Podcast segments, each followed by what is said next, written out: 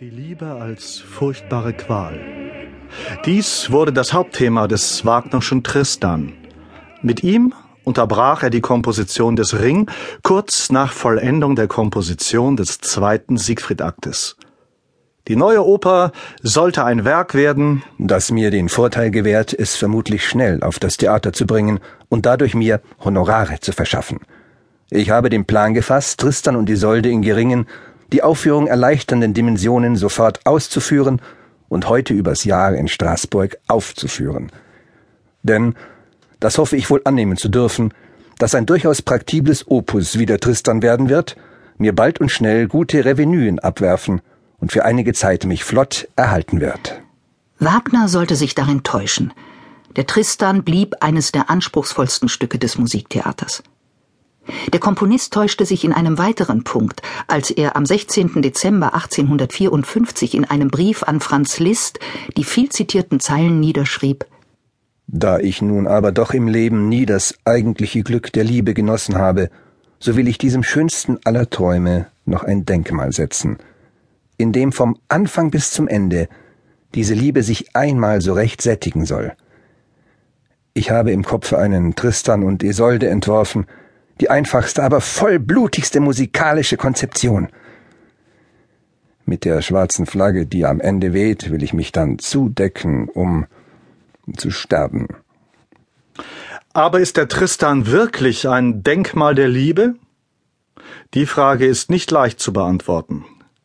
Jede neue Inszenierung hat es mit den Problemen zu tun, die Wagner uns mit dem komplizierten Text geschenkt hat. Er selbst hat es bereits angedeutet. Ein altes, unerlöschlich neu sich gestaltendes, in allen Sprachen des mittelalterlichen Europas nachgedichtetes Urliebesgedicht, sagt uns von Tristan und Isolde. Der treue Vasall hatte für seinen König diejenige gefreit, die selbst zu lieben er sich nicht gestehen wollte, Isolden, die ihm als Braut seines Herrn folgte, weil sie dem Freier selbst machtlos folgen musste.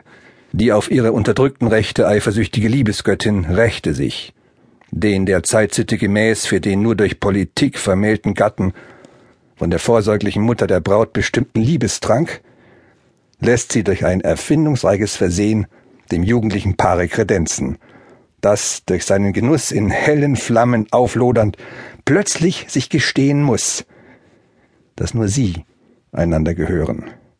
Nun war des Sehnens, des Verlangens, der Wonne und des Elendes der Liebe kein Ende. Welt, Macht, Ruhm, Ehre, Ritterlichkeit, Treue, Freundschaft. Alles wie ein wesenloser Traum zerstoben. Nur eines noch lebend.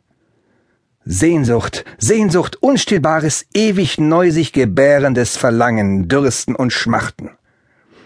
Einzige Erlösung, Tod, Sterben, Untergehen nicht mehr erwachen. Da kam vieles zusammen.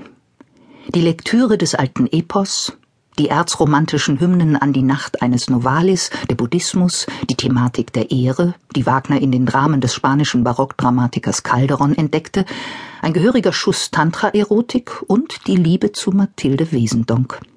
Dass ich den Tristan geschrieben, danke ich Ihnen aus tiefster Seele in alle Ewigkeit. Als letzten Baustein zur Konzeption der Oper benötigte Wagner schließlich die Ideen des Philosophen Arthur Schopenhauer. Dessen Hauptwerk Die Welt als Wille und Vorstellung hat Wagner bekanntlich in der Zeit der Komposition des Tristan gleichsam verschlungen. Dass der Wille verneint werden müsse und das Leben eigentlich nicht sei, diese Philosophie faszinierte den Musiker so sehr, dass er den Frankfurter Denker fortan zu seinem Hausheiligen ernannte. Und doch folgte er ihm in einem wesentlichen Punkt gerade nicht. Es handelt sich nämlich darum, den von keinem Philosophen, namentlich auch von Schopenhauer nicht, erkannten Heilsweg zur vollkommenen Beruhigung des Willens durch die Liebe, und zwar nicht einer abstrakten Menschenliebe, sondern der wirklich aus dem Grunde der Geschlechtsliebe, das heißt der Neigung zwischen Mann und Weib keimenden Liebe, nachzuweisen. Wagner also wandte sich, den Tristan komponierend, gerade gegen Schopenhauer und sein negatives Weltbild. Nicht die Entsagung, nicht die asketische Verneinung des Willens ist hier das Höchste, sondern dessen Entzückung und Erlösung. dass die sogenannte